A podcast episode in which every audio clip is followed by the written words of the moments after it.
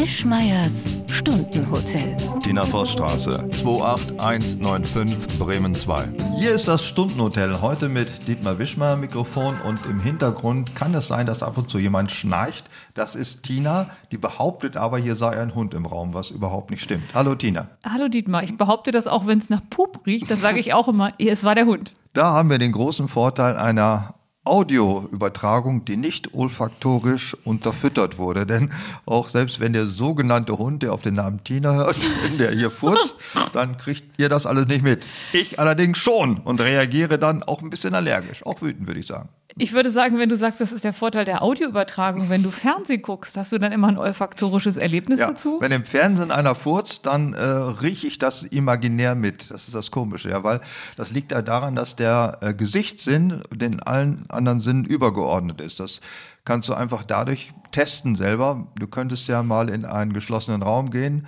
äh, der so abgepuffert ist, dass du, dass der Schall sich nicht bricht und dann bist du gestört. Weil der Gesichtssinn sagt, eigentlich müsstest du das hören, aber tust du dann nicht. Und das ist der Gesichtssinn? Ja, der, der Augensinn oder wie soll man sagen, der ist der Prioritätssinn beim Menschen. Und alles, was der nicht mitkriegt, das darf der andere Sinn nicht sagen, dass es so ist. Okay, also das ist jetzt eindeutig nach meinem, warte, hör was ganz leise? Das scheint eindeutig der Hund zu sein. Der angebliche imaginäre virtuelle Hund, der hier an diesem Raum ist. In diesem Raum befindet sich ein Hund. Das ist sozusagen die Ausrede des heutigen Tages. Wir wollen aber über etwas ganz anderes reden. Also das große Thema heute, bitte dranbleiben, sagt man dann, glaube ich immer, weil jetzt kommt noch ganz viel langweiliger Scheiß zwischendurch. Aber bitte dranbleiben.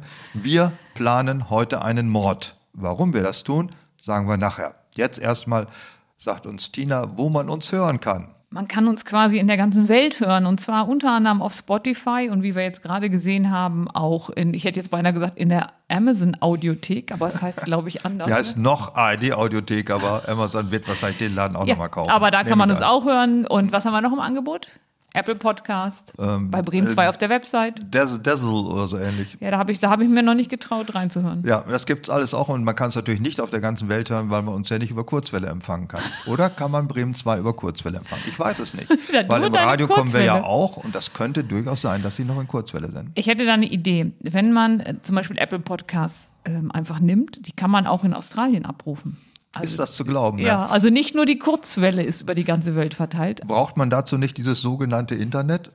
Haben die das nicht in Australien? Sind da nicht In Australien schon, aber ich würde sagen, auf einigen Archipelen rund um Papua-Neuguinea oder auf dem Bismarck-Archipel, da könnte es, oder auf Neumeier 2, der deutschen Arktikstation. Da brauchen wir auch Kurzwelle? Internet hat, weiß ich nicht. Ich weiß es einfach nicht. Ich glaube nicht, dass Internet so weit verbreitet ist, äh, wie man denkt. Ich habe nur gerade gelesen, dass das Internet zu den größten äh, Verschmutzern der Atmosphäre und CO2-Beiträgern gehört. Also direkt nach Kohle und äh, Verkehr. Ich glaube, das Internet der drittgrößte Verschmutzer. Also man kann das Internet auf Svalbard empfangen. Ja, auf Svalbard ist das tatsächlich eine Insel?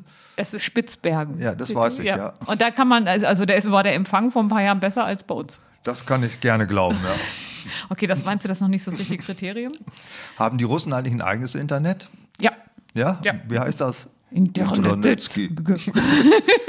Internet Robov. ja, Robow am Ende. Und damit machen die ihren ganzen Krieg mit ihrem komischen Alt-Internet. Ja, und es funktioniert. Ich glaube, es ist wie die ISS, ne? Das ist doch auch irgendwie so ein. Das ist auch so eine, ja, da ist auch so Russentechnik drin. Ja, und das funktioniert ja auch. Ich weiß noch, dass sie in der MiG-19 noch alte Telefunkenröhren hatten.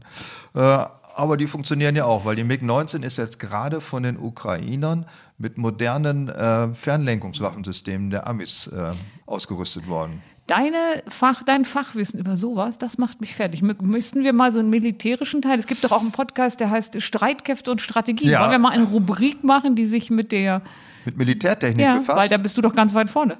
Ja, ich habe heute gerade gelesen über den Finkenschlag, das sagt ja wahrscheinlich nichts. Ähm, das ist, wie Friedrich der Große seine größte Niederlage eingefahren hat im Krieg gegen die Österreicher. Das war noch vor dem Siebenjährigen Krieg, da wollte er Schlesien unbedingt für Preußen haben, weil Gib mir mal kurz eine Einordnung des Jahrhunderts. Äh, 18. Jahrhundert, Okay. Mitte des 18. Jahrhunderts, glaube ich, 1757 oder so war der. Und da hat General Major Fink der sollte äh, die Österreicher angreifen. Das war natürlich völliger Unsinn. Die Österreicher waren ihm dreifach überlegen und dadurch, dass er sich auf den Hügel gestellt hat, haben die gesehen, dass er nur 15.000 Mann hat, haben ihn im Ring tot gemacht, fertig aus. So, das war also der kurze Einblick in die Militärtechnik des 18. Jahrhunderts. Da könnte man jetzt viel für sagen. Aber äh, ich finde deine Idee gut, dass wir mal einen militärhistorischen Podcast machen, weil ja jeder Blödmann kann heute im Fernsehen militärtechnisches Wissen vortäuschen. Und du hast es ja auch tatsächlich. Ja, nicht viel. Also ich aber da, ich weiß im Grunde auch nichts darüber. nee, dann haben wir uns doch gerade qualifiziert dafür. Vortäuschen könnte ich auf jeden Fall auch Militärtechnik, glaube ich. Ich kann so vieles vortäuschen. Ich kann dir mal was vortäuschen, wie es aussieht um die von mir sehr geliebten Füllstände. Ich habe schon mal eben reingelugt und ich glaube, es sieht schlecht aus. Ja, also haltet euch fest. Oder 29 Prozent. Also eine Pfütze, ist nichts mehr. Da kriegst du nicht mal mehr ein Glas Wasser raus.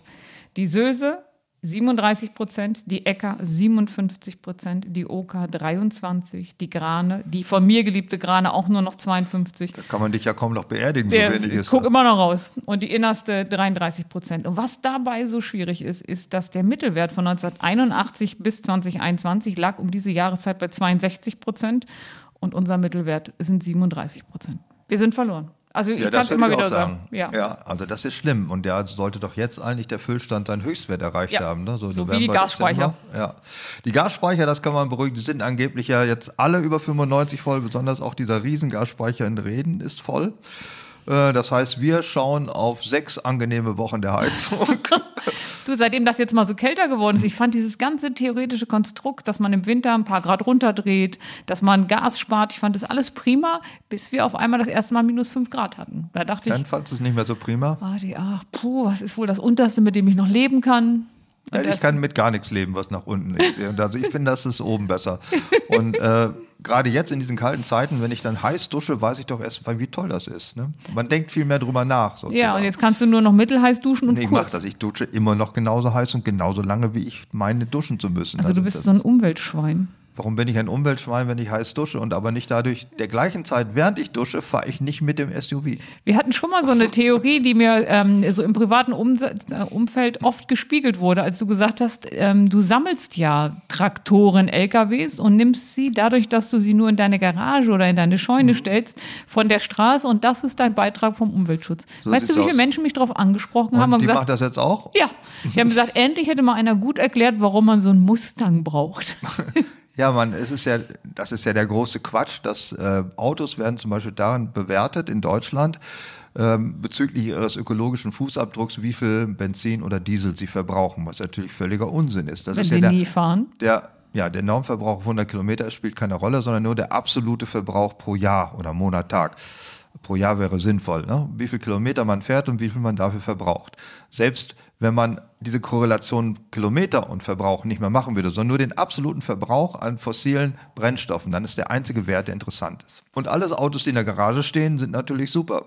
Weil sie nicht fahren, weil sie kein anderer fahren kann. Also es gibt eigentlich einen doppelten Effekt. Einmal du fährst nicht. Ja, Damit, ich fahre nicht, Und jemand anders kann es auch nicht fahren. weil, das, weil ich sie hab. Ja. Äh, und wenn sie dann auch noch alt sind, dann haben sie ja auch die Ressourcenverbrauch also auch schon quasi buchhalterisch abgefeiert. Ja, also das war eine interessante Art und Weise, so habe ich das noch nie gesehen. Dann gucke ich so auf mein E-Auto und denke, ich bin hier die Umweltsau. Das ist auf jeden Fall richtig. Das das E-Auto-Wahnsinn, das sind die größten Umweltsäue überhaupt. Ich weiß auch gar nicht, warum man das macht. Ist mir auch echt Du ein komplettes Rätsel. Apropos Umweltsau, ich habe auch Strom verbraucht und wahrscheinlich sehr unnötig, indem ich dir einen Kuchen gebacken habe und Essen für dich gekocht habe. Sag was dazu. Essen gab's heute, ja. Es gab heute allerdings Vollkornnudeln. Gut, das habe ich dann akzeptiert. Ja, Es ein Tod muss man sterben, das Ja. passt ja zu unserem Podcast. Und da gab es eine Bolognese-Soße zu. Das war also ein einfaches, gutes, erdiges Gericht. Ja, das hätte ich gar nicht zugetraut, dass Tina sowas beherrscht, weil ich dachte, es ist auch immer irgend so versteckte Pastinacke, ist das so ein Haferschleimkram. Aber nein, dafür war der Kuchen auch lecker, war ein bisschen zu viel drin an Sachen alles. Ich glaube, waren da nicht Datteln oder irgendwas drin oder so. Datteln, ähm, Äpfel, Orangen, Was das alles soll. Kaki-Frucht. Warum machen die Leute das? Ich weiß doch nicht. Früher gab es Apfelkuchen, da war Apfel drin, wie der Name schon sagt. Und Ja, nicht noch das- zusätzlich Datteln. Was soll das? Das ist Apfelkuchen mit Datteln und Orangen. Wozu? Also es gibt einfach, weil es im Rezept so stand. Ach, das Rezept. Ja, da haben wir wieder diese obrigkeitsgläubige Tina Voss, die ja auch da, wo 50 steht, an der Straße 49 fährt, aus lauter Angst, die Verkehrsregeln zu verletzen. Nee, sie fährt maximal 69, weil das ist noch die Zeit, ich weiß gar nicht, jetzt mit dem neuen Bußgeldkatalog. Also es war meine, meine Faustregel vom Fahrlehrer war immer nie mehr als 20 zu schnell, dann kostet Punkte. Ich glaube, glaube, das hat sich ein bisschen, weil er innerorts ein bisschen verändert. Okay. Ich weiß es aber auch nicht genau. Ja, wir haben das Thema heute zwar, äh, wir planen einen Mord, das machen wir auch gleich, aber es haben noch ein paar Reste, sind noch übrig geblieben aus den letzten Sendungen, zum Beispiel, dass die Abkürzung Buko bedeutet nicht Bumskoffer, wie ich behauptete, sondern ein Hörer hat uns darauf hingewiesen, das heißt Beischlaf-Utensilienkoffer, was letztendlich das gleiche ist, oder? Ist Ich fand. Bumskoffer irgendwie ehrlicher. Bumskoffer hat so den äh, Eindruck, als ob das Zubehör, also Sextoys im Wesentlichen drin wären. Ach, Bei guck. Beischlaf-Utensilienkoffer hat es so mehr den. Nee, bei Beischlafutensilienkoffer Ja, wirklich das ist ganz mehr klar. Sextoys? Ja, Bumskoffer Ach, ist guck. doch klar. Brauchst was zum Waschen am nächsten Tag oder vielleicht abends noch. Und äh, Sag noch mal Schlüpfer. diesen Vibratorwitz von vorhin. Nein, ich sag keine Vibratorenwitze mehr. Bitte. Mir peinlich. Ähm, ist doch egal. Peinlichkeit ist einiges der Prinzipien dieses Podcasts. Ja, aber doch nicht immer auf meine Kosten. Doch immer auf deine Kosten. Los, hallo. Sag Jetzt. du, wenn du mir noch einmal erklärst, warum du findest, dass das. Na, okay, ich sag's dir. Mein Vibrator funktioniert nicht mehr. Hast du Batterien reingesteckt? Ja, aber das ist nicht dasselbe. Na bitte, es geht doch. Es geht doch, ja. Also, Schlimm ist, ich bin so leicht Das war die. Schmuddelecke für heute. So, und das gibt mir natürlich die Chance, die Überleitung zu dem nächsten liegen gebliebenen. Es gab die große Kieslaster-Diskussion, die hauptsächlich neben unserem Podcast in diversen sozialen Medien abgelaufen ist, wo Leute sich gefragt haben, was heißt eigentlich dieser Satz, sie suppt wie ein Kieslaster? Den haben wir jetzt hinlänglich ausführlich erklärt. Aber dann ist mir noch einer Willst du eingefallen. mir gerade sagen, welche unterirdischen Sprüche im Harz im Original sind? Okay, das stimmt. Da hast du recht. Ja, das kann ich Es gibt ja nicht wissen. viele Domänen, die ich verteidigen Ja. kann, aber die ja. Okay, du bist wieder dran. Entschuldigung. Feuer im Dachstuhl, feuchter Keller. Was? Bei, bei Rothaarigen? Dachstuhl in Flammen, feuchter Keller. Also Gibt's auch so eine Bauernweisheit. Rothaarige sind scharf oder wie? Feuchter Keller ist scharf. In Flammen, dachte ich rote Also. Rothaarige sind äh, gängig. Oh, das kommt aber aus dem Raum Osnabrück, ne? Das weiß ich nicht, aus welchem Raum das kommt. Das, äh, Aber das meint das, so was ich daraus das, geschlossen Genau, habe. und Ach, das könnte man mal überprüfen. Ich wüsste jetzt nicht, äh, stimmt das denn eigentlich? Es ist auch so eine Unterstellung, dass Rothaarige besonders gängig sind. Ist das so? Weiß ich nicht. Ich bin ja mehr so dunkelblond, wenn es gut läuft. Wenn es gut läuft, ja. Wenn es gut läuft, bist du dunkel. Und das kann ich mir vorstellen. Auf jeden Fall bist du immer gut für einen Oh. kleinen, schlüpfrigen Scherz am Rande, der sozusagen dein Großhirn als Bypass genommen hat, um direkt in den Mund zu führen. Und in Ja. völliger, völliger Ahnungslosigkeit. Völlige Ahnung. Das ist, die Ahnungslosigkeit ist einer deiner großen Stärken. Das, das würde ich auch mal sagen. Da habe ich sogar ich gemerkt, dass das eine Beleidigung ist. Ja, irgendwann merkst du es auch. Oft zeitverzögert. Ja, da erinnere Äh. ich mich an eine Sache, das hat mich, das hat mich ja den ganzen Podcast beschäftigt. Das muss so ein Weihnachtspodcast gewesen sein, weil sonst wäre ich ja gar nicht auf die Formulierung gekommen. Und ähm, als du damals sagtest, Hose runter, Beine breit und mich so auffordernd angucktest, nicht etwas zu tun, sondern den Spruch zu Ende zu machen. Und ich sagte, ein Hoch auf die Gemütlichkeit. Ja. Und du brachest zusammen vor Lachen und wolltest mir erst nach Beendigung des Podcasts sagen, wie es weitergegangen ist. Das war auch Du hattest das aber tatsächlich für die korrekte Endung gehalten. Ja, Ja, also insgesamt war ich sehr weihnachtlich gestimmt. Das ist sehr schön. Ja, ich habe noch eine andere Sache auch aus der Kieslaster-Welt, die ich meinte, dann mal überprüfen zu müssen, nämlich der Spruch, äh, die Kopulationsqualität eines Menschen ist negativ reziprok zu seinem Intelligenzquotienten. Dumm fick gut? Ja, ist, stimmt das? Nein. Punkt. Äh, nein, nein. Das kann folgendes heißen. Entweder du hast statistisch relevant mit Dummen gevögelt und hast gefährdet, dass die unterdurchschnittlich sind. Weiter? Das ist die Möglichkeit, die ich daraus lese. Wenn Nee, du, das so entschieden mehrere verneinst, ja, was denn, welche noch? Ja, hast du gesagt, ich nicht. Du Äh, hast dann- eine Frage gestellt, ich habe sie beantwortet und du willst jetzt eine statistische Ebene Ja, eine andere aufmachen. Möglichkeit gibt es nicht. Also selbst wenn du sagst, ich habe mit zig Intelligenzbestien und Nobelpreisträgern gevögelt und die waren auch gut. Das heißt nicht, dass dumm trotzdem auch gut fickt. Du kennst ja die Gaußsche Normalverteilung? Die Gaußsche Normalverteilung kenne ich ja. Ja, und das heißt ja im Grunde ist das ähnlich, also das funktioniert da auch. Es gibt, Ja. so, ich rede mich jetzt auch um Kopf und Kragen, glaube ich. Ich weiß noch nicht, ob Es ich gibt genauso viel gut fickende Dumme wie äh, gut fickende Nobelpreisträger. Äh, uh, nee. Vergiss das mit der Gaußschen Normalverteilung. Ja, ich würde auch sagen, das braucht eine gewisse Menge, damit das überhaupt eine Gaußsche Normalverteilung ist. Zwei? Das mit zwei, Drei, ne? zwei, drei wäre, glaube ich, das absolute Minimum. Also man hat ja im Laufe seines Lebens Ich nicht. Mit der gesamten, ich hätte beinahe gesagt, Weltbevölkerung zu rede, rede mich schon wieder um Kopf. Also ich habe es nicht mit der gesamten Weltbevölkerung betrieben, noch nicht mal mit statistisch Sagen wir relevanten. mal so, der Hund hat gepupt und das verwirrt ein bisschen meine Mhm, Sinne. ähm, Also man hat ja im Leben, wenn man, also man hat ja mehr als einen Sexualpartner. Und manchmal sind die ja auch nicht so schlau. Keine Ahnung, welchem. Also ich korrigiere nochmal dieses entschiedene Nein und sage, du, ich glaube nicht, aber sicher bin ich mir nicht. So, jetzt kommt die nächste Frage. Ist diese Aussage, die im Volksmund sozusagen als, als feststehendes Axiom, glaube ich, gilt, ist die geschlechtsspezifisch? Ich glaube, das sagen Männer über Frauen. Und sagen, dass du ja im Wesentlichen auch eine Frau bist, irgendwo. Sagen das Frauen auch über Männer? Nein. Nein? Nein, nein, nein. Niemals. es gibt eine Tendenz, von der mein Bruder behauptet, dass sie jetzt äh, angesagt ist, dass, äh, ich habe das lateinische Wort tatsächlich vergessen, äh, dass Frauen auf weise, schlaue Männer stehen. Das eine so- Gerontophilie? Nein, Gerontophilie ist so kurz vor Nekrophilie. also, also Sadophilie oder so ähnlich. Na, Sado ist nicht, aber Moment, Frauen wollen weise alte Männer? alt muss man nicht sein, überhaupt weise. Also das weise Wissen, schlau sein, dass das ein äh, sexueller Auslöserreiz ist. Also- Behauptet er. Bei Weise habe ich sofort so ein Bild Weise von nicht, dem das kürzlich verstorbenen Vater Abraham vor Augen. Weise hat, habe ich auch nicht gesagt, hast du gesagt. Schlau. Ja, schlau, Ja. schlau und wissend. Ja, das ist sexy. Ja, Mhm, Finde ich auch. guck an, dann hat er recht. Aber ich dachte, das wäre nur eine Schutzbehauptung von Staatsangestellten in universitären Bereichen. Nee, ich glaube, da redet er sich viel schön. Nee, schlau ist sexy. Und wenn ihr, du einen statistischen Beweis brauchtest und dir reicht die n gleich 1, bin ich das. Also dann bist du, also auch diese Sache dumm fick gut gilt für dich nicht in deiner Beziehung zu Männern.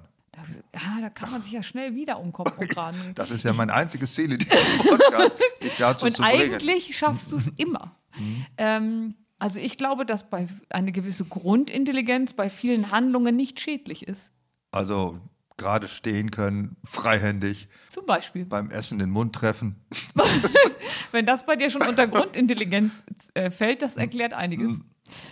Das war aber eigentlich gar nicht unser Thema. Warum- Nein, also ich wollte nur die Sachen klären, die noch äh, als Fragen im Raum gestanden haben, als Überbleibsel von den letzten Sendungen. Das passte noch in dieses Kieslaster-Theorem. So, und jetzt kommen wir aber zu unserer heutigen Frage. Wir planen einen Mord, das haben wir uns fest vorgenommen. Warum? Weil du das wolltest. Ja, ich wollte das. Und zwar ist unser Podcast ja generell äh, Infopodcast. Ja, ein Infopodcast, ich würde sagen, er ist der Aufklärung verpflichtet. Also, also wir wollen die Menschen verbessern und wir wollen den Planeten zum Better Place machen oder irgendwo. Also, der, Wenn du ich diese gesagt, Stimme kriegst, habe ich Angst, wenn du diese Stimme ja, kriegst. deswegen habe ich gesagt, gehen wir doch mal einen Mord an. Das Ziel ist natürlich nicht, Leute dazu zu bringen, einen Mord auszuführen, sondern sie durch vernünftige Gründe davon abzuhalten, weil ich hasse es im Augenblick, dass alles, jedes Dass Verhalten alle allen umbringen wollen? Nein, dass alles moralisiert wird. Und ich halte es für völlig überflüssig, jede Tätigkeit und Verhaltensweise moralisch zu begründen. Zum Beispiel, dass man nicht mit dem Auto fährt, sondern mit dem Fahrrad, das ist irgendwie moralisch höher und so. Das ist Du alles sagst ja Quatsch. sogar, dass ich aus moralischen Gründen Gemüse in den Kuchen tue. Nein, das tust du aus Schwachsinn, um mich zu ärgern. Nicht- Lieber Aber der, der Mo- also das, da habe ich mir gedacht, was ist die größte moralische verwerfliche oder sagt man das? Verwerf, was ist verwerflich? was ist am, Mora was ist Am moralisch moralisch? verwerflichsten. Genau. Jemanden zu ermorden, glaube ich. Das ist Das ist zumindest, haben Menschen eine naturgegebene, also die meisten eine naturgegebene Hemmschwelle beim Mord. Das glaube ich also zumal nicht. Äh, aber es ist, du würdest sagen, es ist verwerflich. Es ist äh, in der Gesellschaft nicht anerkannt, jemanden zu ermorden. ja, ist nicht so super. Ja, okay, das ist ganz schlimm. Und ich meine, wir sollten darauf mal eingehen und das einfach mal außermoralisch zu betrachten. Ist es eigentlich auch sinnvoll, jemanden zu ermorden oder vielleicht eigentlich sinnlos? Und ich möchte es abgrenzen von Totschlag und Tod äh, infolge von, ähm, Dings, wie heißt das noch? Unfall? Nee, von Unfall nicht. Autoerek, Autoerek, Nein, das heißt, ähm, autoerotische.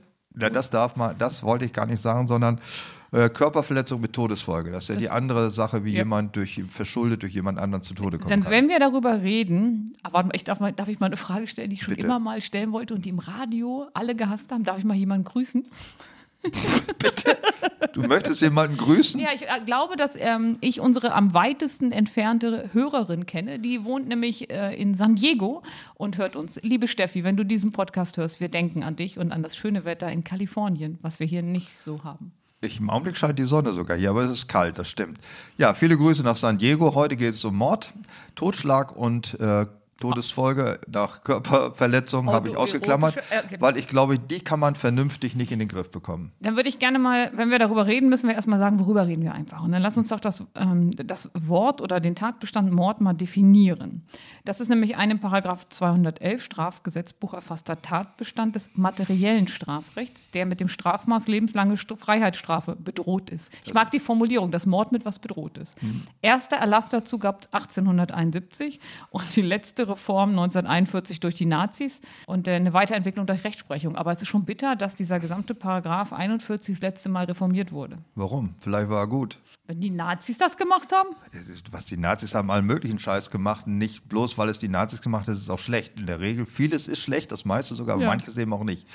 Also zum Beispiel das Naturschutzgesetz ist auch von den Nazis, das Jagdgesetz, dass nicht ja jeder auf seinem Weg zum, zum Wald alles totschießen darf.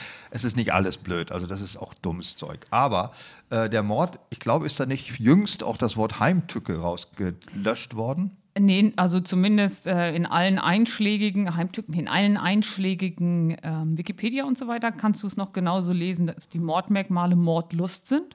Aber das ist, finde ich, total schrill. Wann stehst du morgen, morgens auf und kriegst so einen Schauer bei dem Gedanken dabei, jemandem die Kehle durchzuschneiden? Ich habe das alles für Schwachsinn. Befriedi was? Ja, was du da gerade sagst. Ich habe erst ein Wort gesagt und schon ist alles Schwachsinn. Ja, Wikipedia ist ja eh Quatsch. Äh, Äh, Befriedigung des Geschlechtstriebs, Befriedigung des Geschlechtstriebs. ja, durch Mord.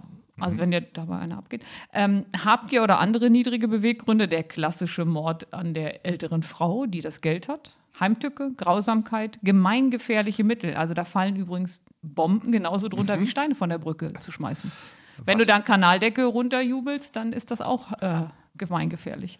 Und Verdeckung einer anderen Straftat. Und weißt du denn eigentlich, was dieses Wort Heimtücke, was das überhaupt ist? Also hinterrücks, Hinterhältig. Tückisch ist ja hinterhältig. Ja. Ne? Hinterfotzig. Und Heim, also zu Hause hinterfotzig sein? also Nein. Ehepartner umbringen. Heimtückisch. So richtig weiß ich nicht, was es ist.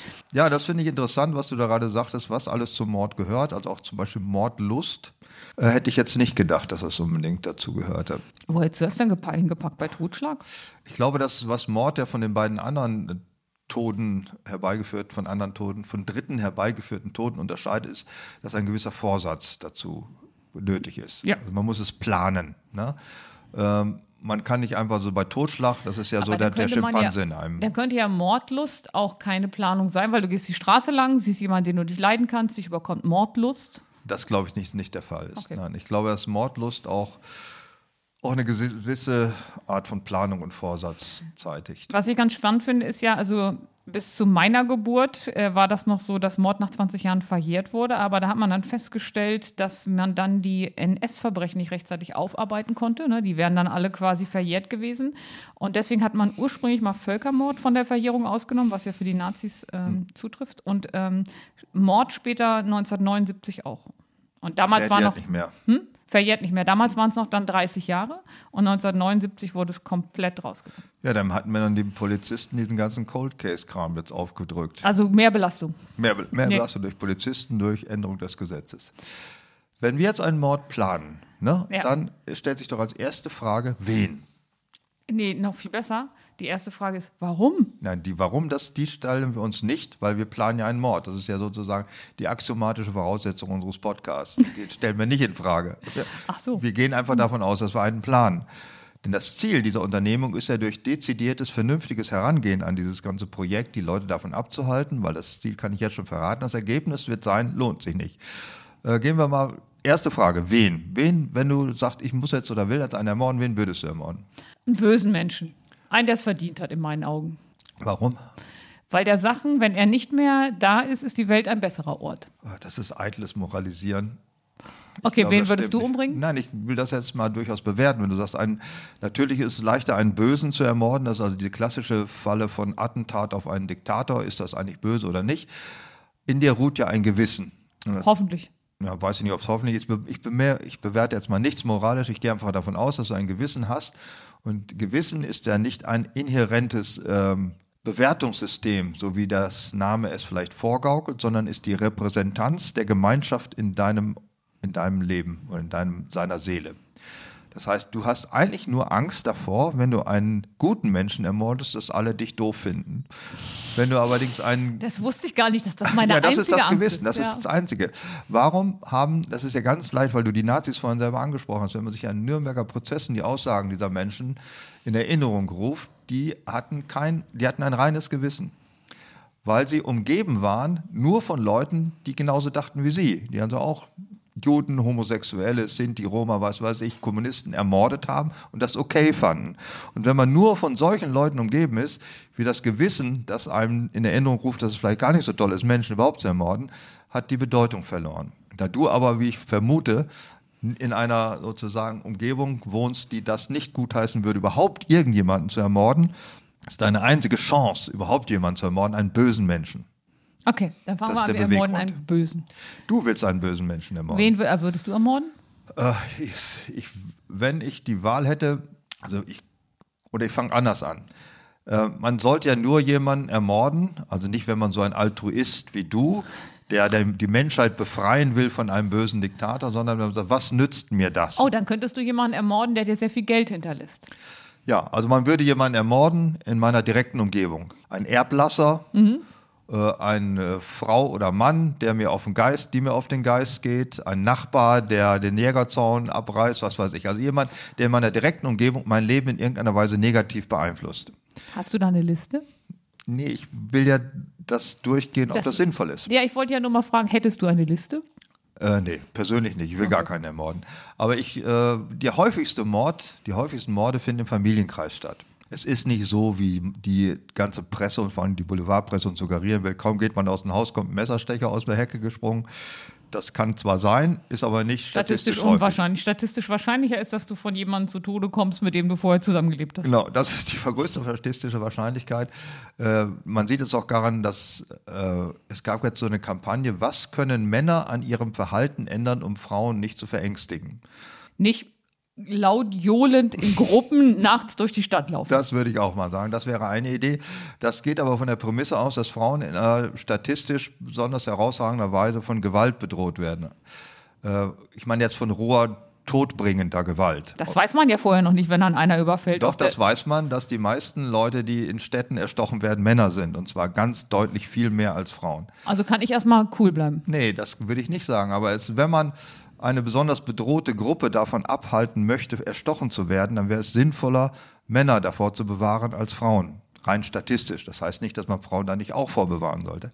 Aber das ist interessant, wie das Augenmerk auf bestimmte Risikogruppen gerichtet wird, die gar nicht die größte Risikogruppe sind. Ja, sie sind die größte Risikogruppe für, sagen wir mal, Verbrechen im sexuellen Umfeld. Das kann ja auch ja, mal da mit sind Mord sie essen. so, so fast die einzige. Ja. Also äh, Mord im nach Vergewaltigung ist sicherlich Männer relativ sicher, dass das nicht passieren wird. Ich Ja. würde, ja, deswegen, ich würde zum Beispiel, also der häufigste Fall hattest du ja schon gesagt, in der Familie.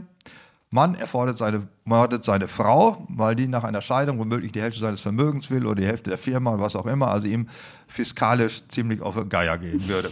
Die ermordet er. Okay. Umgekehrt, dass die Frau den Mann ermordet, ist nicht so häufig. Und das machen Frauen auch aus einer anderen Motivation heraus. Die wollen ja meistens nicht das Geld haben, sondern die wollen einen Peiniger loswerden. Ja, das ist zum Beispiel das. Ich würde auch den Frauen davon abraten, wenn man sich überlegt, wann, da sind wir schon bei der nächsten Frage, gehen wir mal davon aus, man möchte seine Frau oder seinen Mann ermorden. Wie geht die Polizei vor, wenn ein Mordfall eingetreten ist? Was macht sie als erstes? Sie sucht nach dem Motiv und der Gelegenheit. Das sind Genau. die beiden Sachen. Tatmotiv, Gelegenheit, Wer hat, die, wer hat die größte Gelegenheit und wer hat das größte Motiv, seine Frau, seinen Mann zu ermorden? Der Ehepartner. Ja, da hast du es jetzt aber natürlich schon, wer hat das größte Motiv, seinen Mann zu ermorden? Da hast du es ja Frau. schon. Ja. Einen Mann zu ermorden. Nein. Eine Frau. Dann jetzt sehen wir vor eine, äh, weiß ich, der Fabrikant Karl Mayer ist tot, liegt tot in der Wohnung. Was macht die Polizei? Sie fragt, wo die Frau war. Als erstes.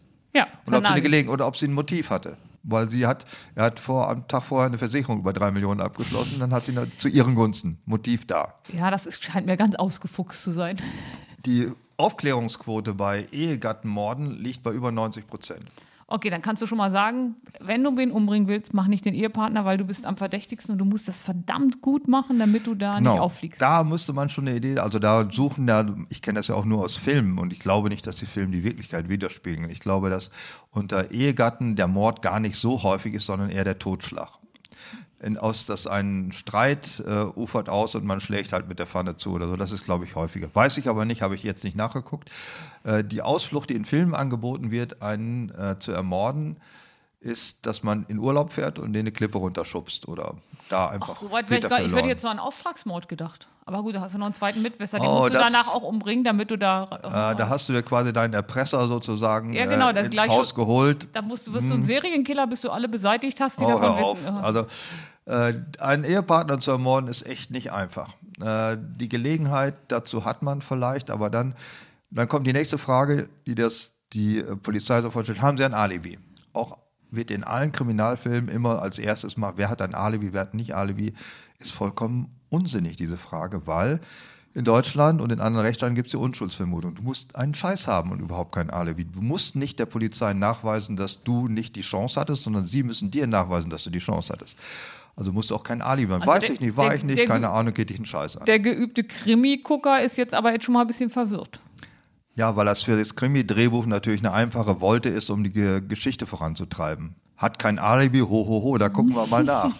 Äh, Das sagt ja keiner von den Verdächtigen, das geht dich nichts an, wo ich war. Sage ich nicht. Ja, weil dann ist der schon der Mörder. Weil er Ja. hätte ja einen, er würde es ja sagen, wenn er nicht zufällig auch der Mörder gewesen wäre. Genau. also Oder hat Dreh- er ein anderes dunkles Kriminaldrehbücher sind da verwirrend und entsprechen nicht der Realität, also zumindest nicht der rechtlichen Grundlage, muss man nicht.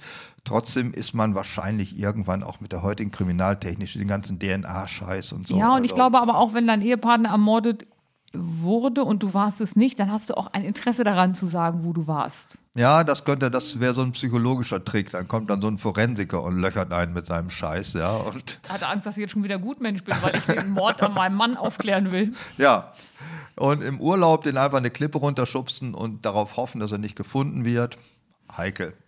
Oder er war alleine spazieren. Ach ne, ich plane schon wieder drumherum. Also ich glaube, dass die, also viele ausländische Polizeibehörden sind nicht ganz so nachsichtig wie unsere. Ja, ich glaube auch ausländische Gefängnisse sind. ja, das so ist mittel. alles, also ich würde es nicht machen. Also ich würde zum Beispiel nicht in Thailand ähm, versuchen, jemanden umzubringen. Das würde ich auch nicht machen. Nein, also schon gar nicht in Ländern mit Todesstrafe, da wäre ich eh vorsichtig. Ja, ja. auch der, Schmuggel von Drogen aus solchen Ländern ist einfach auch Ja, ne, also der, also Ehegatten ermorden nicht. Also das Beste, also um, um es geht ja immer uns darum, ungeschoren davon zu kommen. Das ist ja das eigentliche Ziel. Ja, aber dann ist doch das Einfachste ein Zufallsmord. So sieht's aus. Auf die Vielleicht- Straße gehen, zack, den ersten, den man sieht, Erschießen, tot, weiter- fertig, weitergehen. Ja. Die Chance, dass man, also zwei Fragen kann die Polizei nicht beantworten: Motiv Wie? und Ja. Gelegenheit. Und damit ist schon mal raus. Damit ist man schon mal raus. Da müssen natürlich ganz viel, wenn eine Überwachungskamera war, war es blöd. Wenn du gesehen wurdest von einem Zeugen, war es natürlich blöd. Das ist halt alles doof. Ja. Und äh, damit wären dann schon mal bei der nächsten Frage, Morden mit was? Wie macht man jeden am besten tot? Das, Also die Kinder von heute ist reicht, äh, ganz einfach. ja, wie machen die das? Tüte Erdnussflips und eine Packung Milch. Gehst du einmal durch den Kindergarten, war's das. Mit Erdnussflips oder Nee, Packung das Milch man Erdnuss, äh, er- eins der hochallergenen Sachen und äh, da kannst du schnell was mit erreichen. Also du musst hoffen, dass das Opfer ein Nussallergiker ist. Ja, oder Lack. Also, Oder wenn du sagst, mir egal, wen ich umbringe, ist Hauptsache irgendeiner erwischt ist, hast du eine hohe statistische Wahrscheinlichkeit aufgrund der wie viele aktuellen. Nussallergiker gibt es denn so? Viel. Und, ja, Ja, ja, hochgradig. Im Prozentual des. Keine Ahnung. Also da müsste man wirklich mal durch den Kindergarten gehen und gucken. Warum kommst du immer auf Kindergarten? Die häufiger unter Kindern als unter Erwachsenen? Sagen wir mal so, die, das Thema der Allergien wird hier häufiger und die kleinen Menschen ähm, in unserer hochindustrialisierten Welt haben mehr Allergien als noch vor 30 Jahren, als wir noch ja, weil die dauernd behütet werden und nicht in der Scheiße spielen dürfen. grob Ist ja zusammengefasst. zu grob zusammengefasst. Ja, ja. ja. Aber weiß denn die Erdnussflip-Industrie von diesem äh, drückenden Tatbestand? Also ich saß mal vor, vor vielen Jahren, danach ja nie wieder in einem Flugzeug. Und dann hatte die Stewardess in einem durchgesagt, gebrauchten Flug. in einem gebrauchten Flugzeug, was nicht mir gehörte und was auf einer Linie fuhr, flog. Und da sagte Sowieso dahin musste. Also ja, genau. Und da war noch ein China Platz, geflogen. da war, da habe ich gesagt, setze ich mich da auch noch mit hin. Also sie haben versichert, sie wären so oder so geflogen. Ja. Ich habe also nichts zur Umweltschädigung beigetragen. Da sa- ma- äh, machte die Stewardess eine Durchsage, indem sie bat, dass niemand ähm, Sachen isst, die Erdnüsse enthalten. Und wir reden auch über Sni Snickers und andere Mhm. Schokoriegel, das einzige, mir gerade einfällt. Erdnussflips sowieso nicht. Und auch wenn die hochverarbeitet sind, also wenn du sagst, du, ich habe immer meine Packung Erdnussbutter dabei und gehe da mal mit einem Löffel rein, die Allerg der war so stark allergisch, dass keiner im Flugzeug ähm, irgendwas mit Erdnüssen essen sollte. Da fällt mir wieder ein, während Hä? Corona Wieso hieß das, doch, jetzt dass das alles so Weil das ist dann so ein Erdnussgeruch in der Luft und davon geht der tot oder wie? Ähm, auf jeden Fall fliegen so kleine Allergene von den Ja? Erdnüssen rum Ach. beim Essen, dass ähm, die Gefahr besteht, dass er, ein, wie heißt der Schock, an Anämischer Schock? Ana, Analer Schock? Nein, nein, das ist was anderes. Wenn plötzlich einer von hinten auf dich zukommt. Ich wusste, als sie an, an, an sag doch mal, was lachst wieso, wieso kommen wir immer Ich nicht, du bist es. Du hast Anal- analer Schock gesagt. Oh, scheiße. Das fällt mir irgendwann noch ein. Ich bin ganz sicher. Das ist also der Schock, wenn du halt. Allergischer Schock. Nein. Auch nicht. Das ja. ist ein anderes Wort. Ich, Ja. ich Okay, der. Schock ist dann da. Das heißt also, eine sichere Methode, jemanden zu ermorden, wäre einfach, ich gehe in irgendeine größere Gemeinschaft von, sagen wir mal, 30 Leuten, habe 50 Tüten Erdnussflocken da. Ich schmeiß mal eine Runde Erdnussflocken Ja. und dann kann ich sicher sein, dass einer tot umkippt. Dass einer Probleme kriegt, sagen wir mal so. Ich Ja, weiß nicht, also ob sind 1 nicht zu gleich tot, 30, 1 zu 50, 1 zu 100. Also das ist ja eine Wunderwaffe, die, die Tüte Erdnussflocken. Das Ja. habe ich noch gar nicht so gesehen. Also wenn es einem eh scheißegal ist, wer Wem- stirbt, ja. Hauptsache stirbt einer. Also sozusagen Mordlust ist ja auch nicht personengebunden, Nein. sondern alleine das Morden als solches macht mir Spaß. Dann verstehe ich es nicht, warum äh, es sowas gibt wie Sniper, Amokläufer, statt dass sie einfach Erdnusslocken in die Gegend schmeißen. Äh, Vielleicht haben wir da jetzt ein Fass aufgemacht, was hinterher noch schwierig wird, aber tatsächlich, ähm, ja, ich habe das aber, wie gesagt, im Flugzeug das allererste Mal gehört und ich weiß, dass ähm, Kinder im Kindergarten, deswegen kam ich drauf, ähm, wo Erdnussallergiker sind, es gibt extra Kindergartengruppen, wo die Allergiker zusammengefasst werden, damit ähm, die relativ safe sind und tagsüber nicht immer in die Notaufnahme müssen. Ähm, das scheint mir eine relativ neue Bewegung zu sein. Also ich war ja nie im Kindergarten, deswegen kann ich nichts beurteilen, aber ich kann mich nicht erinnern, dass während meiner Aufwachsperiode äh, Nussallergikum irgendeine Rolle gespielt hat. Also sind da wahrscheinlich reihenweise Kinder krepiert und sind verscharrt Keiner wusste, worden. warum. Anonym verscharrt worden, weil Mama ihnen Erdnusslocken gegeben hat. Ähm, ich würde eher so sagen, dass ähm, die, das Thema der Allergien ein neuzeitlicheres Problem ist und in deiner Kindergartenzeit noch nicht auftrat. Nein, da war der Pro- Schusswaffengebrauch unter Kindern, das war ein großes Problem. Ja, auch Bärenfallen und Motorsägen. Ach, schau an, ja. Also da, ähm, Erdnusslocken wäre eine Idee ideal, aber wenn man jemanden im nahen, also was kommt denn noch in Frage? Wie ermordet man jemanden? Giftmord galt immer so als. Ja, Giftmord. Ähm, ich habe da ja natürlich artig, ich bin immer recherchiert und da war die Frage, warum ist das Gift eine typische Frauenart zu morden? Ja, weil sie einfach nicht so gut sind im Akt schwingen und solche Sachen. Und äh, weil früher sie einfach Zugang hatten. Also früher waren ja die Frauen eher zu Hause und hatten dann Zugang zu Lebensmitteln, haben sich um Garten und solche Sachen gekümmert. Das heißt, sie hatten Zugang zu den Dingen, wo sie töten konnten, ähm, wenn sie halt keine Glock 17 im Schrank haben. Und deswegen ist der Giftmord wird oft den Frauen zugeordnet, weil in deren Berufen, auch in der Pflege, Kindergarten, also gerade Altenpflege und so weiter, hast du halt mehr Möglichkeiten. gilt auch als besonders fies. Ne? Also jemanden äh, zu erschießen gilt als männliches Tod. Also ist nicht so schlimm wie, glaube ich, Giftmord ist so heimtückisch. Ne? Heimtückisch, ne? wir Da haben wir's erschießen ja. was, wo man sagt, naja, komm, das Ja, ist fair. okay, das ist okay. Es ist ein männlicher Tod, ja. Also da hat ihm also weitgerecht, weitgerechtes Ermorden. ja, das ganze Jäger-ABC ist ja eh Ja. alles sehr schwierig. Wobei das, äh, der Giftmord, den kann man heute auch wirklich keinem mehr anraten, weil gibt es noch Gifte, die nicht nachweisbar sind? Also sagen wir mal so, wenn du mit K.O.-Tropfen schnell genug arbeitest, du kannst sie ja nur eine gewisse Zeit im Blut nachweisen. Das verflüchtigt sich ja irgendwann. Es gibt ein paar Gifte, die du nicht so gut nachweisen kannst, wenn nicht gleich jemand draufkommt. Aber der Klassiker ist ja auch so ein bisschen Insulinüberdosierung. Oder wenn du, Äh, ja, wenn gut, du äh, Herzmedikamente austauschen. Ne? Also du hast Bluthochdruck und kriegst was für niedrigen Blutdruck. Peng. Also ist halt doch nicht so schwer, wie man so denkt. Nee, also ich habe da ja Fachliteratur. Du hast Fachliteratur über äh, Giftmord. Ja, soll ich dir mal ein paar, nee, über Giftmord, aber ja, kommt auch drin, soll ich dir mal mal, also die Psychopathen unter uns. Dann habe ich Hochstapler, wie sie uns täuschen. Also das heißt, äh, ich würde halt merken, wenn die so unterwegs sind, was haben die für Mechanismen. Dann gibt es hier ein Bulle hört zu, 110. Da kannst du halt diese ganzen Notrufe dir anhören und er erzählt aus seinem Leben. Dann ähm, sind Tote immer leichenblass, also äh, die größten Irrtümer über die Rechtsmedizin, da kannst du dich dann auch ein bisschen mit schlau machen. Dann habe ich noch die Psychopathen unter uns, ein anderes, das Buch heißt Gewissenlos, da kann man auch viel lernen. Täterin und Opfer, Frauen in Gewaltstrukturen, das ist eine wissenschaftliche Abhandlung. Dann auch mit dem schönen Namen das Buch Die Klaviatur des Todes, Deutschlands bekanntester Rechtsmediziner klärt auf. Wenn du denkst, dass das schon alles war. Äh, von Arsen bis Zielfahndung, das aktuelle Handbuch für Krimi-Autoren und Neugierige. Das, ist Neugierige, das gefällt mir am besten. Oder das Schnüffler-ABC, überwachen, beschatten und detektivisch arbeiten wie die Profis. Hast du schon Angst? Das nimmt gar kein Ende hier. Warte, ich hab noch einen. Die Logik der Tat, Erkenntnisse eines Profilers. Das Schlimme ist, da, da habe ich Nupsis dran, da habe ich mir Seiten gemerkt, warum auch immer. Und mein Lieblingsbuch, ähm, wenn Frauen morden, spektakuläre Fälle, vom Gattenmord bis zur Serientötung. Komm, und der letzte. Abgründe, wenn aus Menschen Mörder werden. Der legendäre Mordermittler klärt auf. Ja, guck mal an, ich habe jetzt ein ganz anderes äh, Bild einer normalen Brigitte-Leserin geworden. Ja. Also, Bin ich die normale Brigitte lesen? bisher hat, war das so mein Eindruck. Alter, Brigitte ist so alt wie ich oder noch älter. Ja, aber du bist doch schon Br- Brigitte Wummen. Das ist doch die Waffenausgabe der Brigitte. Die Brigitte Woman ist die Ja, das ist die Waffenausgabe. Was Für- ist denn die Waffenausgabe? Für waffeninteressierte Frauen ab 40. Das ist Brigitte Wummen. Aber wieso denn Waffen interessiert? Gibt es eigentlich irgendein Wort, das du auf Anhieb verstehst oder ist das gar nicht bei dir möglich so? Doch, wenn sie Hirsch, Hirsch. Hirsch heiß ich, ja, das hast du auch nicht verstanden. Und Brigitte Wummen verstehst du auch nicht. Von Wumme?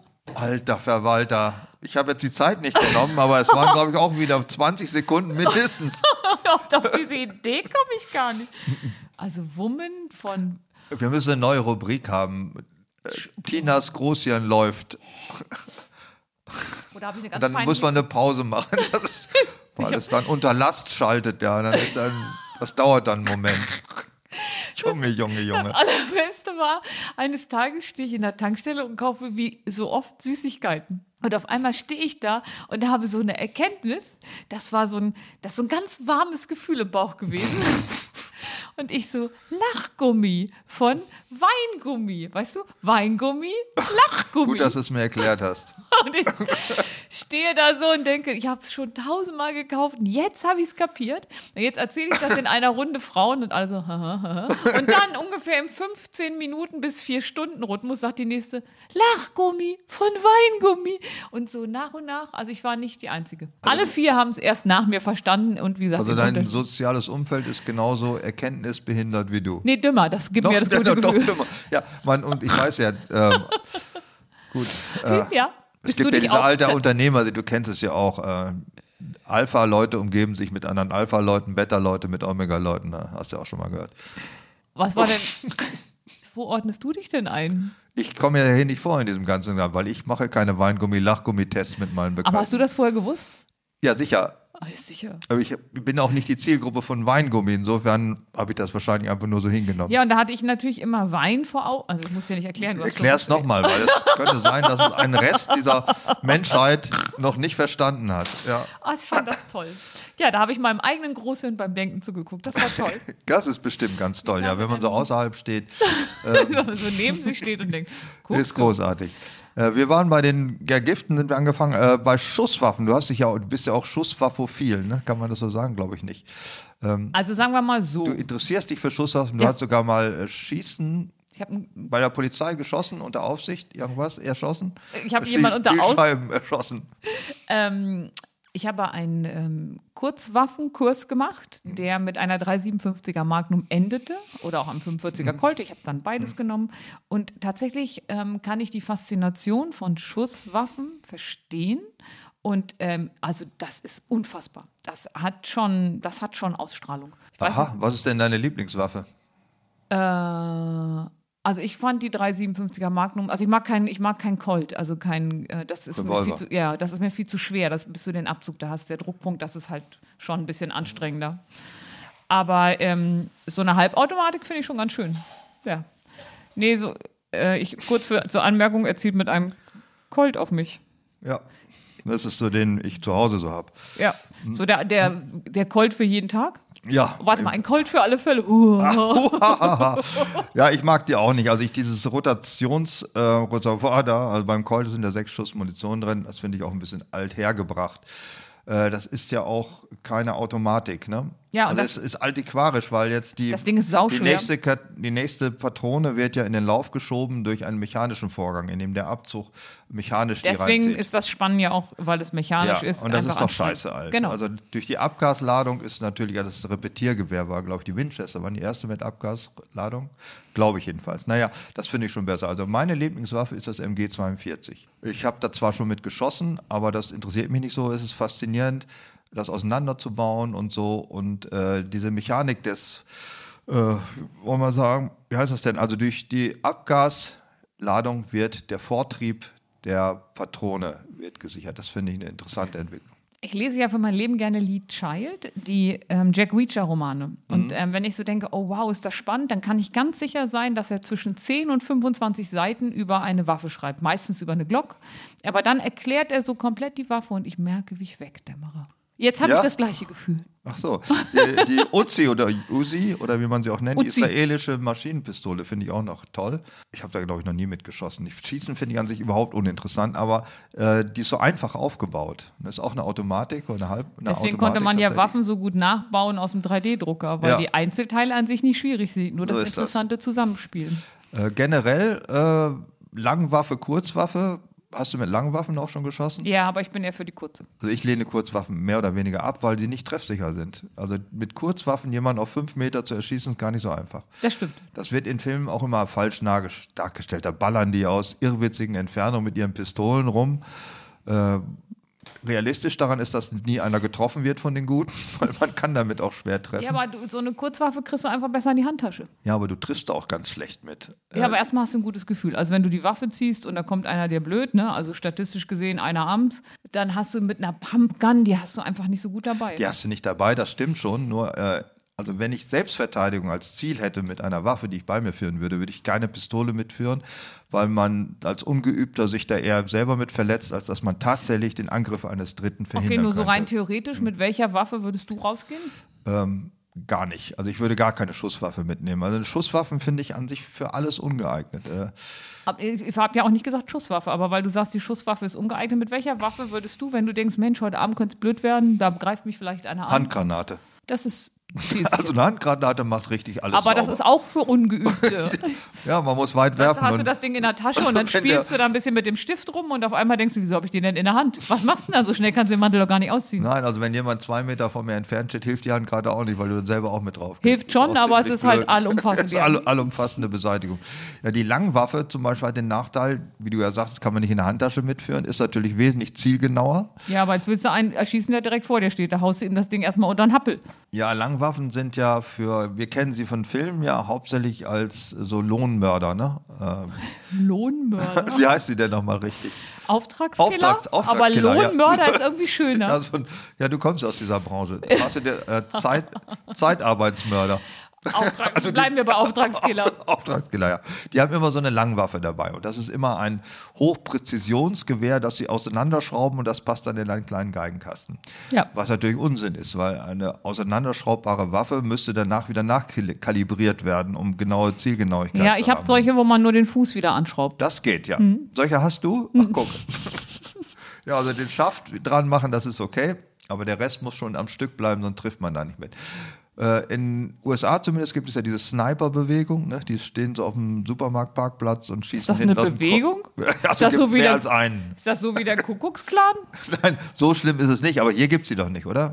Das Gibt's liegt aber auch? vielleicht auch an der Verfügbarkeit von ähm, snipergerechten Langwaffen. Das kann gut sein. Mhm. Obwohl die Langwaffen gibt es eigentlich auch genug. Also Jäger haben alle eine Schützenverein. Also so schlimm ist es nicht mit der Versorgung. Ja, aber du stehst nicht morgens auf und denkst, Mensch, was brauche ich denn noch? Butter, Eier, eine Langwaffe. Weißt du, Nee, das ist da, das Ja, ist wahr. geht da irgendwie ein bisschen einfacher. Äh, die am häufigsten eingesetzte Waffe bei Morden in den USA, wo am meisten von sterben, sind natürlich also automatische Gewehre. ja, weil da, wenn du einen mit einem Revolver umbringen willst, haben wir ja gerade gelernt, blöd. Schaffst du nicht. Also, ja, aber mit einem automatischen Gewehr, wie, wie schwer kann es sein? Mit so einem ja, das triffst du immer ein. Also mit der Kurzwaffe in eine unbekannte Menge, die auseinanderstiebt, reinzugehen, da kriegst du vielleicht zwei, drei mit Glück. Ja. Mit einer Automatik kannst du schon alles Ich finde schön, dass du in diesem Zusammenhang mit Glück schreibst. Mit Erfolg. Mit Erfolg, Könntest auch ja. mit Erfolg. Mit Erfolg schaffst du das. Also die Langwaffe für gezielte äh, Lohnmörder ist natürlich etwas, mit dem man auch auf der, heißt ja auch eben Distanzwaffe. Distanzwaffe hat den Vorteil, dass man das, was man trifft, auch nicht augenscheinlich sieht. Also man sieht auch nicht, wie es vor Angst bibbernd da steht und Angst hat, dass es totgeschossen wird. Man anonymisiert ja das Opfer dadurch. Das ist auch der große Vorteil. Kann sich einreden, das waren schlimmer. Da, da kommst du wieder zu meiner Motivlage. Ja. Ähm, was für Sendungen denkst du sind gut zur Vorbereitung? Wenn du sagst, ich weiß noch nicht, wie ich es mache, was ist denn wichtig? Ich brauche ja viele Sachen. Ne? Ich brauche ein Alibi. Äh, ich muss sehen, dass ich meine Spuren alle äh, verwischt habe, weil wenn ich da stehe, komplett mit der Glatze rasiert und keine Augenbrauen, keine Wimpern und mein Mann ist tot, dann werden die schon wissen, ich habe wohl versucht. Ach nee, ist ja auch Unsinn, weil meine ganze DNA wäre ja sowieso in dem Haus. Ja, Ja, das ich merke schon, ich bin nicht so ein Supermörder. Ich weiß gar nicht, ob äh, TV-Serien oder Kriminalserien einen weiterbringen, wenn man tatsächlich das ähm, Also sehr geliebt habe ich. Autopsie, die habe ich früher mal zum Einschlafen geguckt. Ich habe ja, ähm, wie, du weißt und ja auch in Teilen hast, so einen leichten Hang, gerade so im Hotelzimmer, ähm, dass man so die besten Waffensysteme der Zukunft auf NTV vier Stunden Reportage. Ja, das ist gucke ich auch immer. Genau, und bei mir bin ich dann irgendwann von NTV, weil da waren die Werbepausen irgendwie so nervig, davon bin ich mal wach geworden, habe ich dann irgendwann angefangen, Autopsie zum Einschlafen zu gucken.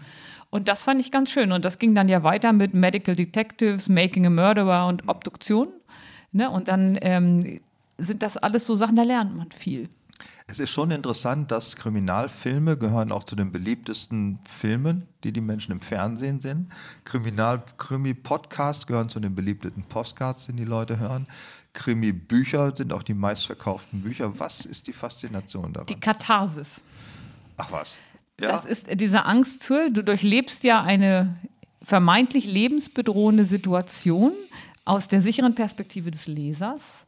Und ganz am Ende, ähm, in den meisten Büchern geht es ja irgendwie gut aus. Ne? Der, na gut, nicht, aber der Mörder wird gefunden, es löst sich alles auf und du kannst mit allem mitleiden, was dich als Mensch ausmacht, ohne dass du selber in Gefahr bist. Und in so einer, sagen wir mal, reizarmen Umgebung wie der Zivilisation, äh, wo keine Säbelzahntiger unterwegs sind, wo du nicht nachts im Wald schlafen musst und wirst vom Wildschwein angefressen und all diese Sachen, ist das die Art und Weise, wie du das wieder durchleben kannst, was unsere Vorfahren mitgemacht haben. Habe ich dir erzählt, dass ich eine Ausbildung als Krimi-Autorin habe? ungefähr in jeder zweiten Folge. Und jetzt hat es sich mal bezahlt gemacht, Ja. weil ich kann dir sagen, warum die Leute das als meistgelesene Bücher haben. Ja, mit wem identifizieren sich denn häufiger? Mit dem Opfer oder mit dem Mörder? das kommt auf die Motivlage an. Also du kannst auch Bücher aus Sicht eines Mörders schreiben, wenn das Ja, aber das, was will der Leser? Schreiben weiß ich schon, ja, aber was will der Leser? Was will der, wie, worin will der sich wiederfinden? Also der will sich am liebsten mit dem Held identifizieren, ne? mit dem Oder dem Held. Mörder. Äh, Das ist meist nicht der Held. ne? Der Ermittler. Der, Erm- ja, es sind ja, also es gibt ja, der Krimi ist ja das klassische Ermittlerding, während bei einem Thriller müssen es nicht unbedingt Ermittler sein. Da können es auch andere Leute sein, die in eine schwierige Situation Aber Rausfinder. Rausfinder ist das, was man eher sein will als Opfer, ist klar. Man, also man will auch oft der Retter sein. Frauen natürlich auch gerne mal die Gerettete. Aber selten möchte jemand der Mörder sein. Also nur wenn der Mörder, es gibt ein paar Bücher aus Sicht des Mörders geschrieben, unglaublich gute Motive hat und ähm, das total schlüssig macht und man kann mit dem mitfühlen. Dann, also du brauchst anders. Du brauchst etwas, mit dem du eine, eine Figur, mit der du empathisch mitfühlen kannst. Das kann der Antagonist oder der Protagonist sein. Also ich habe sehr geliebt, also auch schon ewig her, aber von Patricia Highsmith, der talentierte Mr. Ripley, die ganzen Ripley-Romane, glaube ich, fünf Stück waren das. Äh, der ist unsympathisch, er ist ein Mörder. Äh, Und der Thrill lag darin, dass man die Angst hatte, erwischt zu werden. Also da hat man sich schon mit dem Mörder identifiziert, aus der Angstsituation heraus für das Vergehen, das man so en passant mal gemacht hat und auch nicht wirklich wollte, dann doch gepackt zu werden. Also erwischt werden ist ein großes Angstmotiv. Ähm, was sagt das über dich, dass du mit dem Das heißt, sagt gar nichts über mich. Das heißt, sagt was über den Erfolg von den Patricia Highsmith-Romanen. Das sagt was über die gute Art und Weise, wie, die, wie sie schreibt, dass du dich damit bereit bist zu identifizieren. Ja, wenn er ungefähr auf jeder Seite, 90 Prozent der Seite vorkommt, mit wem soll ich mich sonst identifizieren? Aber die Opfer in der Tat sind auch äh, ziemlich dumme Leute. Insofern äh, kann man sich mit denen nicht so Ja, identifizieren. man Das hat sich auch mit. Bonnie und Clyde identifiziert oder Ja, es anderen. gibt durchaus genug, ja. Ja. Aber sonst, also statt einen Krimi zu lesen, könnte ich auch ständig die Autobahn von links nach rechts überqueren, zu Stoßzeiten.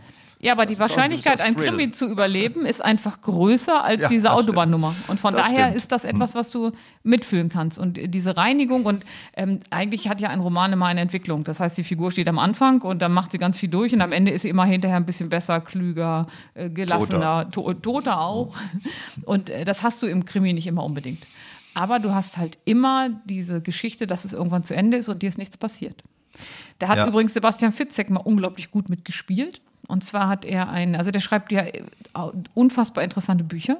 Und dann hat er einen Hardcore-Thriller geschrieben und die Figur kriegt einen, ähm, einen Post-it-Zettel mit einer Telefonnummer drauf. Und ich blättere die Seite um und der Post-it-Zettel mit der Telefonnummer klebt real im Buch. Ich habe das Buch weggeschmissen und geschrien, weil ich mich so verjagt habe.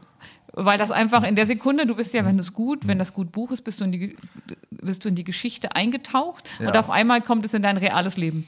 Und das war nicht so einen, das ist natürlich, vielleicht würdest du sagen, ein bisschen billig, aber es hat mega funktioniert. Ja, das ist das auf die Spitze getrieben, was man ja auch eigentlich ständig erlebt, wenn man ähm, nachts alleine im Haus liest man etwas, wo jemand nachts um ein Haus schleicht und dann hört man Geräusche draußen und man ist dann auch ängstlich, als wenn man das vorher nicht gelesen hätte. Ja. Ne?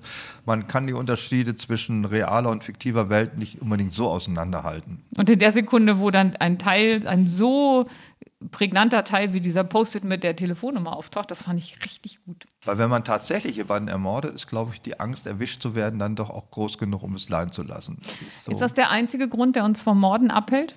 Es gibt, glaube ich, für nichts einen einzigen Grund auf der Ist das Welt. der wichtigste Grund? äh, für mich nicht. Äh, es ist aber ein durchaus hinreichender Grund. Also ich möchte nicht erwischt werden, weil eben mir Aufenthalt im Gefängnis nicht besonders gut vorstellt. Ja, man hat da nicht gleich so ein wohliges Gefühl, ne? Also es ist ja das Ziel der, ähm, der Hegesigen, das, also kommen wir zu dem, Let- ich, einen Punkt wollte ich vorher noch sagen, äh, was passiert mit der Leiche, ist auch ein gewichtiger Punkt in allen Krimis. Äh, wie, die muss ja weg. Okay, was Also sind es deine galt Vor diese früher, es galt diese frühere die Maxime, wo keine Leiche ist, auch kein Mord.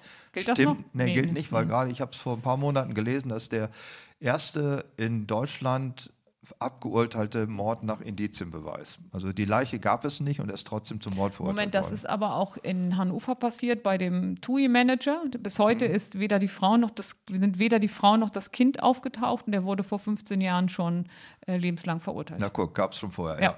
Also trotzdem gilt es aber, wenn die Leiche weg ist, ist es schwieriger, den Mord nachzuweisen. Ne? Also deswegen ist es, wird immer irgendwie das Leichenproblem, wird immer, Thema- also was ich jetzt festgestellt habe, Tina ist nicht nur sehr gesprächsbereit und gesprächsgewandt, sie ist auch Bauchredner. Sie kann gleichzeitig mit mir sprechen und schnarchen. und behaupten, der Hund ist im Zimmer. Also Ja. das ist das, das Schlimmste Da eigentlich. redest du immer, dass mein Großhirn so langsam ist, aber dabei mache ich so viele Sachen gleichzeitig, dass das überhaupt gar kein Problem ist. Äh, die Leiche, was macht man damit? Also wenn wir einem, einer Serie, die viele Menschen gemocht haben, ich nicht, weil ich mich gerne mit schönen Menschen identifizieren möchte, die tolle Sachen erleben, dann war ja Breaking Bad irgendwie so ein, so ein unglaublicher Durchbruch in dieser ganzen Streaming-Geschichte. Und ähm, die haben das mit der Säure gemacht, aber da habe Ja, ich auch gelernt, ja. mh, auch gelernt, dass das blöd ist, wenn die Wanne aus Plexiglas ist. Und, ja, Ja, man sollte sich über die Eigenschaften von, was haben sie, Salzsäure, Salz- und Petersäure, ne? Das heißt, hat einen besonderen Namen, habe ich vergessen. ja. Äh, damit haben sie das gemacht. Ja, das bekannt, bekannt ist auf jeden Fall äh, Mafia macht das Mafia, doch. diese Ja, Mafia immer in diesen Tonnen, ne? in den Tonnen oder, die, oder in Betonfundamente eingießen. Die Leiche ist auch relativ häufig. Früher hat man sie hier einfach ins Moor geschmissen. Das ist schwierig jetzt. Ja, die sind ja heute liegen sie im Museum, die Leuchten. Diese- also ein Cold Case aus dem frühen Mittelalter. Das Aber- hat man gemacht. Was mir am sinnvollsten erscheint, ist irgendwo in unwegsamem Gelände wirklich tief vergraben. Das kommt eigentlich in allen amerikanischen, weil die fahren immer in die Wüste. Also jedenfalls in Serien, die ich so gucke. Ich weiß nicht, was du so guckst zum Beispiel.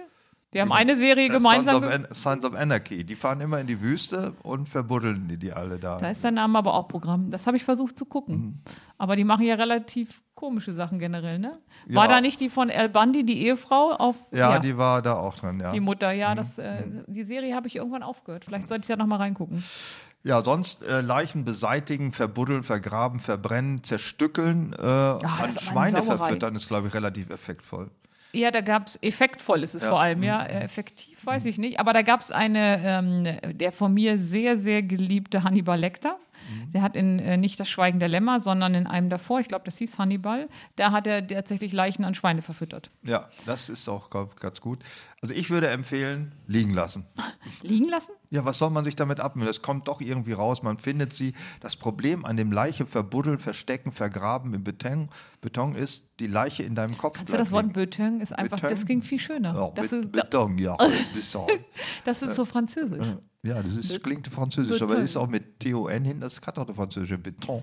Beton. Beton. Im Beton. Ja, Wo bist oui. du im Beton? Ah oui, ja à la Beton. Champs-Élysées. Ja, man hat die Leiche ist weiter im Kopf. Die liegt im Kopf und es kann, man denkt die ganze Zeit daran, ach, vielleicht finden sie die nochmal. Also die Angst bleibt bestehen, wenn die Leiche noch irgendwo ist auf dieser Welt, kann sie auch gefunden werden.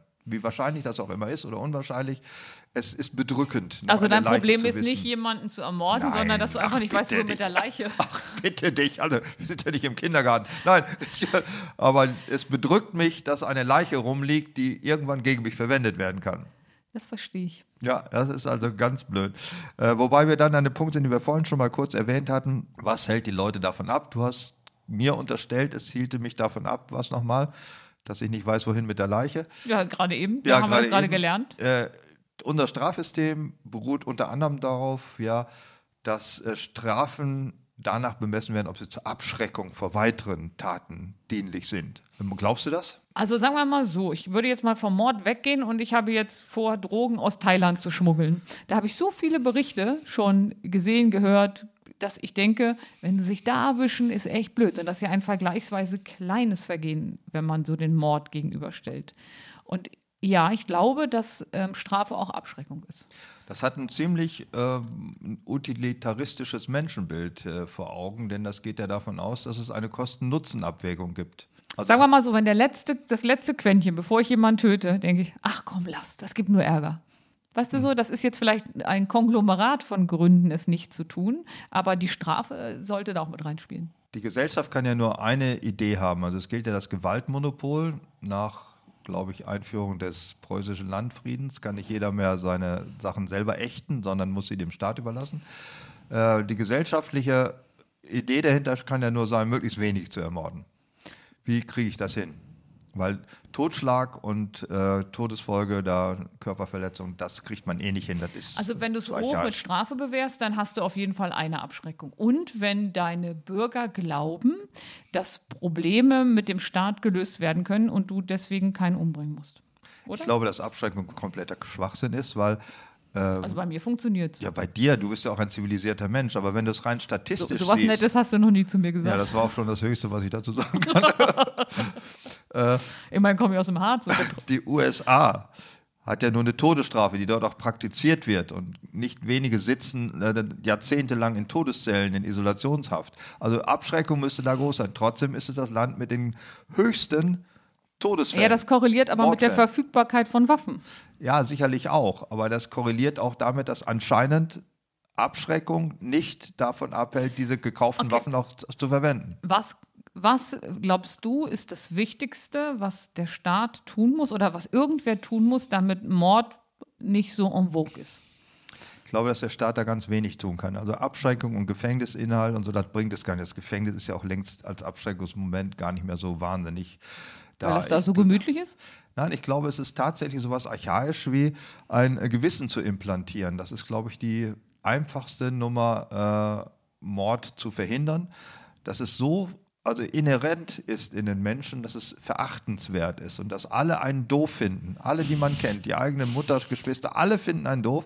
Der Mensch ist ja doch ein Gemeinwesen und er kann nicht ohne die Anerkennung anderer Menschen leben. Und wenn man sie herauszieht aus Communities, in der es okay ist, jemanden zu ermorden. Ich glaube nicht, dass Brüder, die ihre Schwester auffressen, weil sie das, äh, weil sie kein Kopftuch getragen hat, was auch immer man da Schlimmes machen kann. Also diese sogenannten, nicht, dass- dass sogenannte Ehrenmord, Ja. Unsinn. Der funktioniert ja nur, weil der es Gesellschaft, wo in der Ehrenmord Gesellschaft- anerkannt ist, Ja, ja. und wenn man genau diese Basis den Leuten nimmt, diese Nichtächtung eines Vergehens, dann ist die einzig die erfolgreichste Form, sowas weitgehend zu verhindern. Ganz wird man es natürlich nicht verhindern können, aber das könnte klappen. Da sind wir in Europa da schon mal gar nicht so schlecht. ja, es gibt die doch gar Ächtung nicht so viel Mord. Morde. In den USA gibt es pro 100.000 Einwohner fünfmal so viel Morde wie in Ich habe Deutschland. dazu natürlich eine Statistik rausgesucht. Ich habe mal, also wie kann man eine Diskussion totmachen? Ich habe uns mal Zahlen mitgebracht. Nee, Ja, bitte, aber nein, Neudeutsch äh. heißt das ja ZDF, Zahlen, Daten, Ja, Fakten. ja. Ich habe uns mal Zahlen mitgebracht. Nee, aber ich- tatsächlich fand ich es ja ganz spannend, weil wenn du Umfragen machst unter Passanten, äh, ob die sagen, glauben sie, dass Mord, Vergewaltigung und so weiter alles mehr geworden ist, Mhm. aufgrund der medialen Berichterstattung, da haben die ja alle das Gefühl, es hat sich verzehnfacht. Ja. Das ist aber gar nicht so. Also 1993 gab es 1,6 Fälle pro 100.000 Einwohner. Also in Hannover wohnen äh, 500.000 Menschen. Und jetzt Also rechnet- ein, nicht mal ein ganzer ermordet Ja, worden, genau. 0,8 nur. ähm, also 2008 waren 0,8 Ja. Fälle. Also da kann man sagen, von 93 bis 2008 hat sich das halbiert. Und was mir ein bisschen Sorge macht, ist, dass von 2016 bis 2018 ging es wieder auf 1,1 Fälle hoch. Aber 2021 hatten wir uns wieder ein bisschen im Riemen gerissen, da waren es wieder nur 0,7. Während in dem wunderschönen Südamerika sind es 24,2 Fälle pro 100.000 Einwohner, also von 0,7 kommt. Und ähm, die USA 5,1 Ja, pro fünfmal so 100.000. viel. Das, das, äh, äh, ja, das sicherlich ist ein Grund die Verfügbarkeit von Waffen. Natürlich. Auch die Nichtahndung letztendlich. Ich schätze mal, in Südamerika wird die Polizei auch nicht mit ordentlicher, mit so wahnsinniger Akribie dem nachstellen bei so vielen Meine Morden. Mutter hat früher immer gesagt, Gelegenheit macht Diebe. Also Gelegenheit macht Mörder wäre auch. Ja. Ja, okay. Das glaube ich schon. Ich glaube, dass der Aufenthalt in einem mexikanischen Gefängnis nicht zu vergleichen ist mit der Weiterbildungsstätte, die sich bei uns Gefängnis nennt.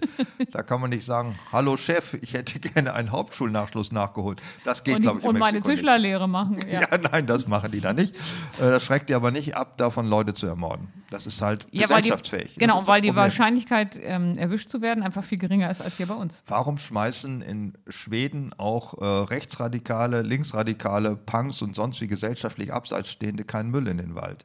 Weil es gesellschaftlich geächtet ist. Viel, viel mehr als bei uns. Oh, Und das heißt Da einfach, dass dieses, dass dieses System funktioniert. Dieses System, äh, die Gemeinschaft zu äh, implantieren in das äh, innere Leben eines Individuums. und wenn die das jetzt noch so sehr mit Mördern machen würden, dann hätten die keinen Müll im Wald und weniger Tote.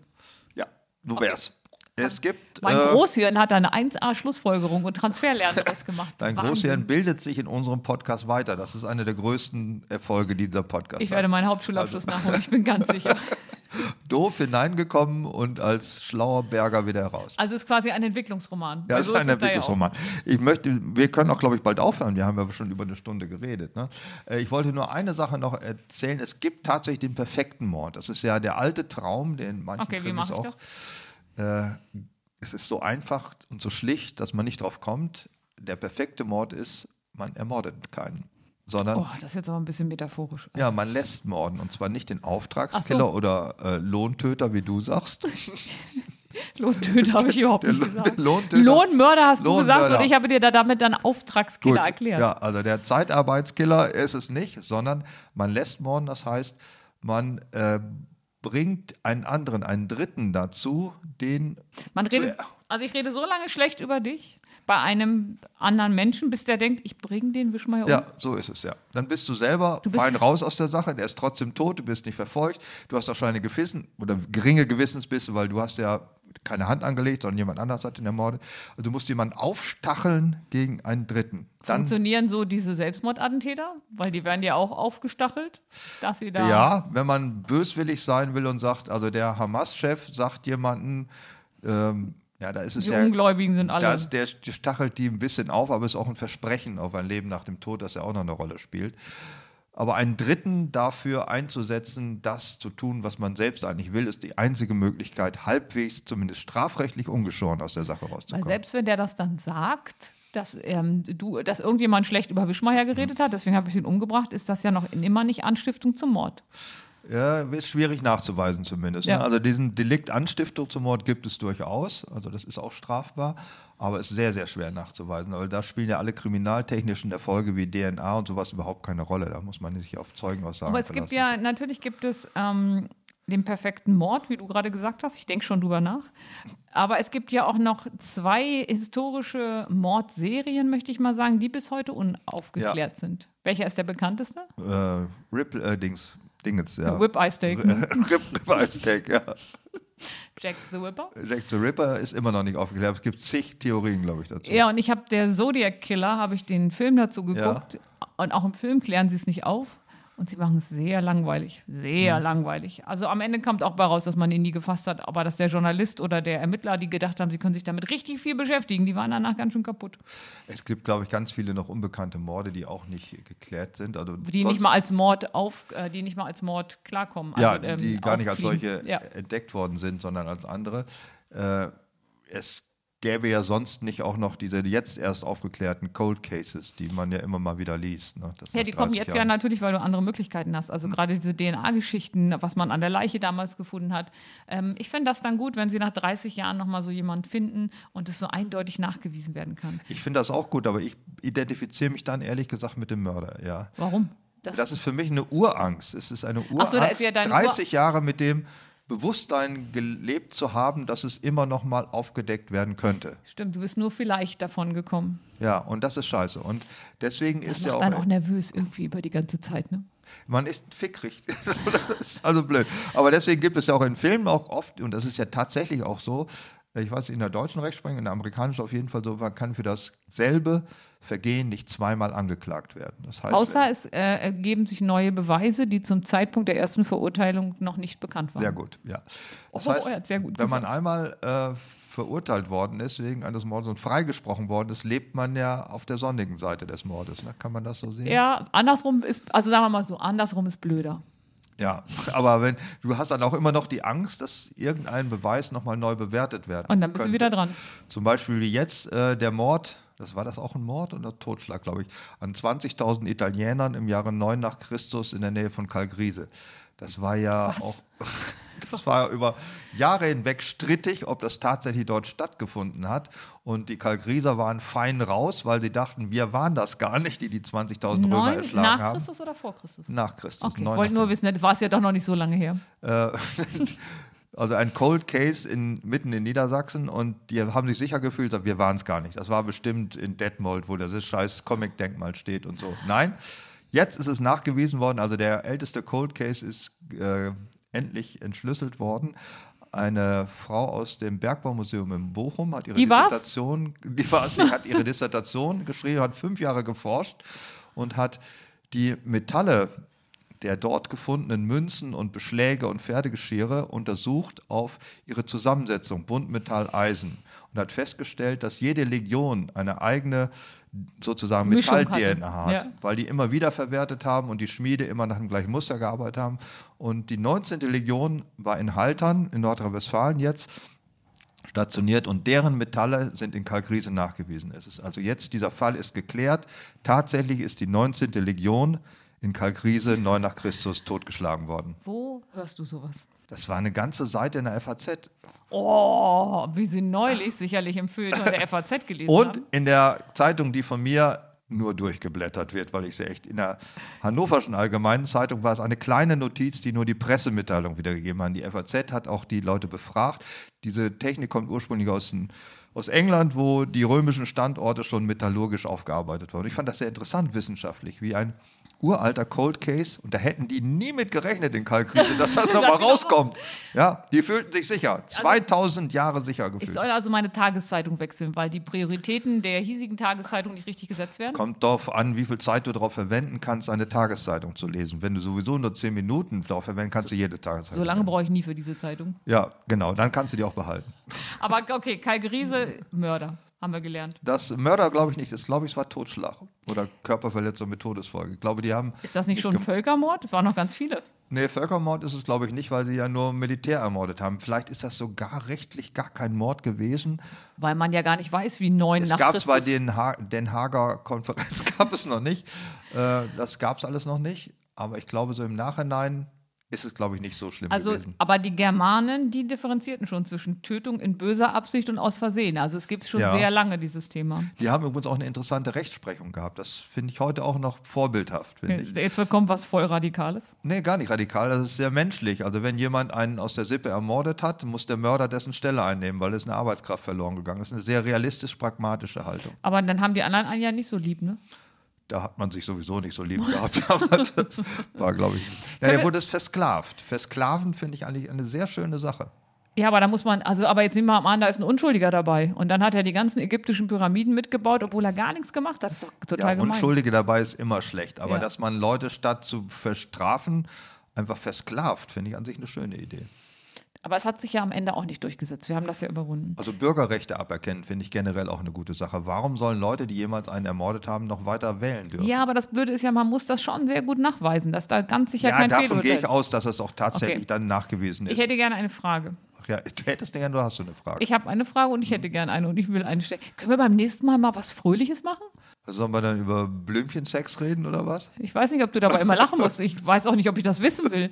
Aber ähm, Was das- Fröhliches.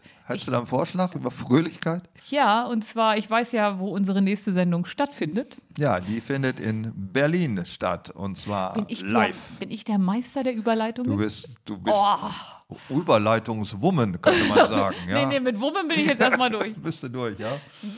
Nee, Dann sag's doch nochmal. Wo sind wir und warum und wie kann man da hingehen?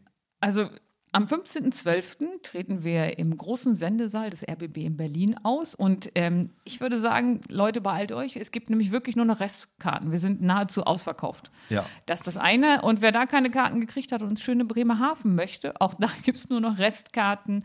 Da treten wir nämlich auf wo, lieber Dietmar? Äh, in Bremerhaven. Im Theater. Im Fischereihafen.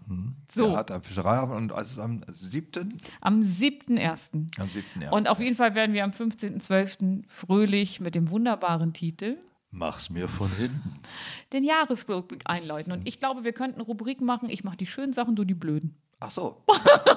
da bin ich mal gespannt, ob dir überhaupt so viele schöne Sachen einfallen. Ja, da habe ich einen kurzen Redepart. Von daher bin ich, Ich fand es jedenfalls sehr lehrreich heute und ich habe beschlossen, ich ermorde doch keinen. Also das war mir jetzt doch zu Wenn das das Fazit aus diesem Podcast ist, bin ich bei dir. wie ich viele mitgenommen habe draußen im Lande, die auch ihre Mordabsichten jetzt erstmal hintangestellt haben, dann ist das doch unser Beitrag zur Adventszeit. Und wer doch morden will, wer doch morden will, ich hätte eine Literaturliste von all den Büchern, die ich gerade im Titel genannt habe. Die haben wir jetzt hier in die Unterzeile eingeblendet. Wischmeiers Stundenhotel. Ein Podcast von Bremen 2. Mehr davon in der ARD Audiothek.